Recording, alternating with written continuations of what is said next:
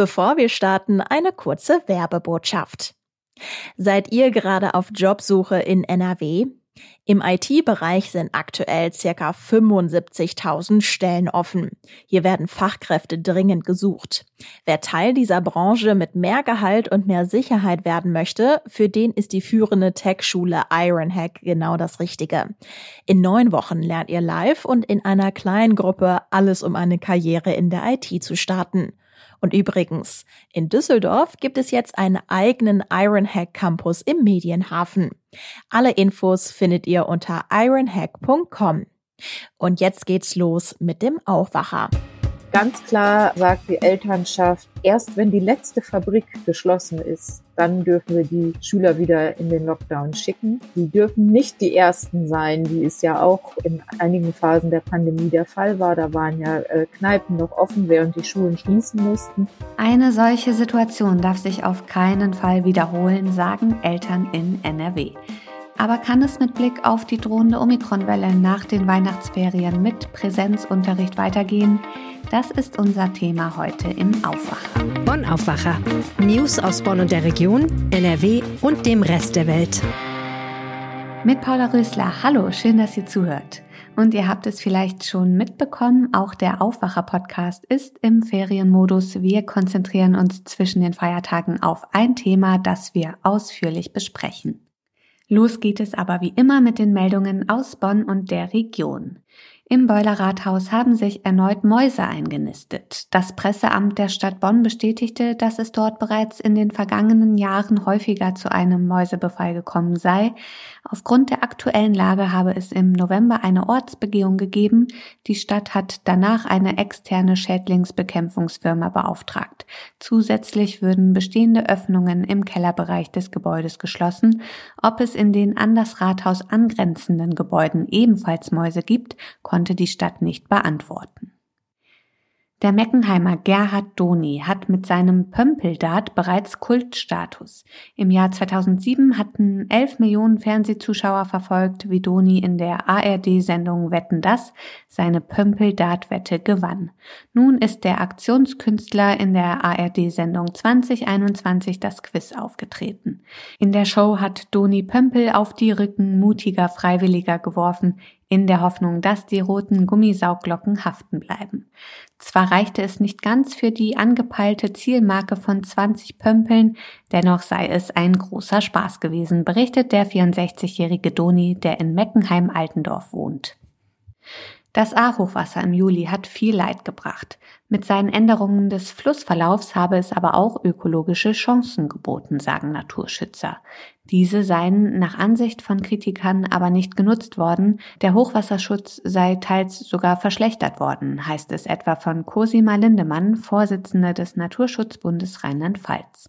Die A sei an mancher Stelle heute schmaler als vor der Flut. In Ortschaften sei eine rasche Wiederherstellung des vorherigen Flussbettes verständlich. Außerorts aber seien Chancen vertan worden, Naturschutz und Hochwasservorsorge zu verbinden. Soweit die Meldungen aus Bonn. Das Jahr geht zu Ende, noch sind Schülerinnen und Schüler und Lehrkräfte in NRW in den Weihnachtsferien. Wohl verdient, das steht fest.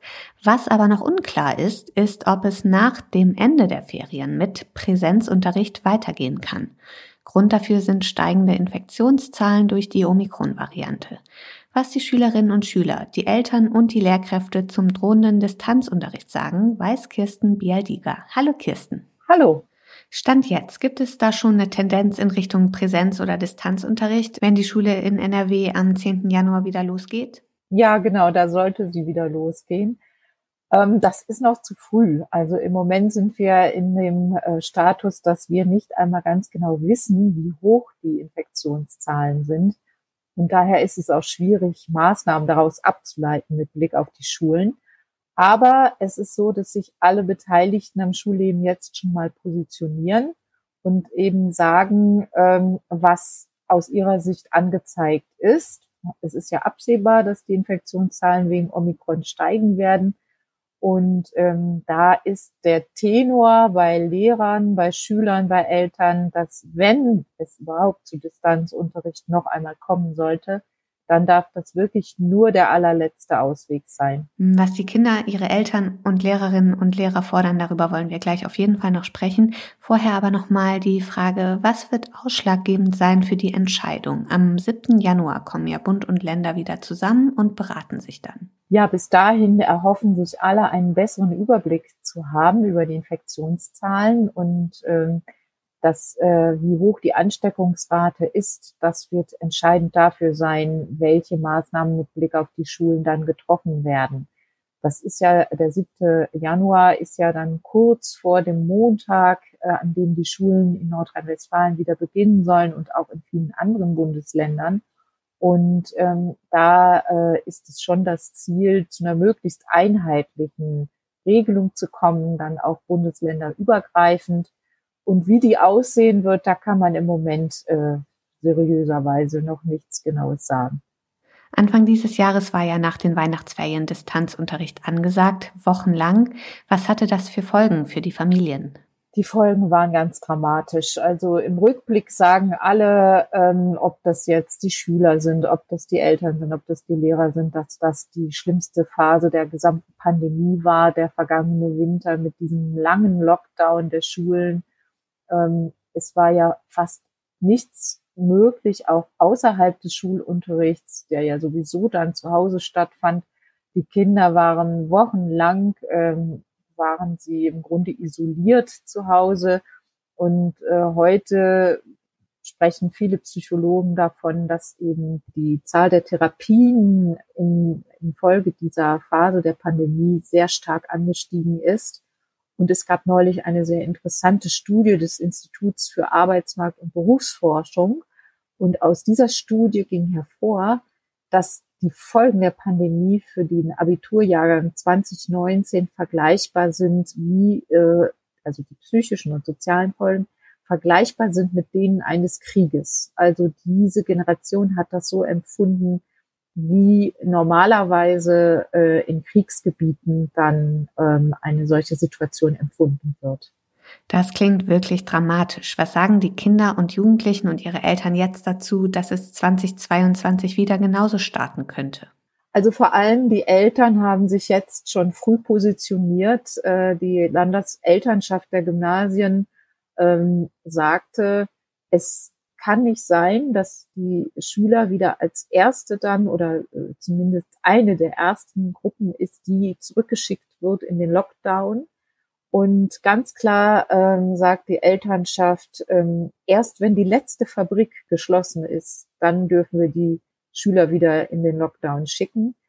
Ähm, die dürfen nicht die ersten sein, wie es ja auch in einigen Phasen der Pandemie der Fall war. Da waren ja äh, Kneipen noch offen, während die Schulen schließen mussten. Also eine solche Situation darf sich auf keinen Fall mehr wiederholen.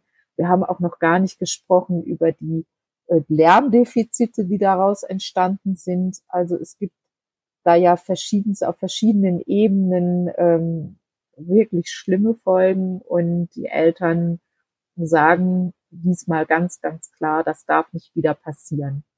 Ähm, die Lehrer sehen es ähnlich, ähm, aber die Lehrer ähm, haben auch den Wechselunterricht ausgeschlossen. Das heißt, die sagen, ähm, wenn die Zahlen so sind, die Infektionszahlen, dann müssen wir eben doch wieder zurückgehen in den Lockdown. Ein Wechselunterricht darf es nicht geben. Und das ist jetzt ganz interessant. Da gibt es nämlich einen Widerspruch zu den Schülern. Die Schüler wiederum sagen, Landesschülerschaft äh, Nordrhein-Westfalen, wir wollen auf jeden Fall lieber Wechselunterricht als den kompletten Distanzunterricht. Also für uns ist jede Unterrichtsstunde, die in Präsenz stattfindet, so viel wertvoller und so viel wichtiger als alles, was nur am Computer passiert. Und die widersprechen da dem Philologenverband NRW, das ist der Verband der äh, Gymnasiallehrer.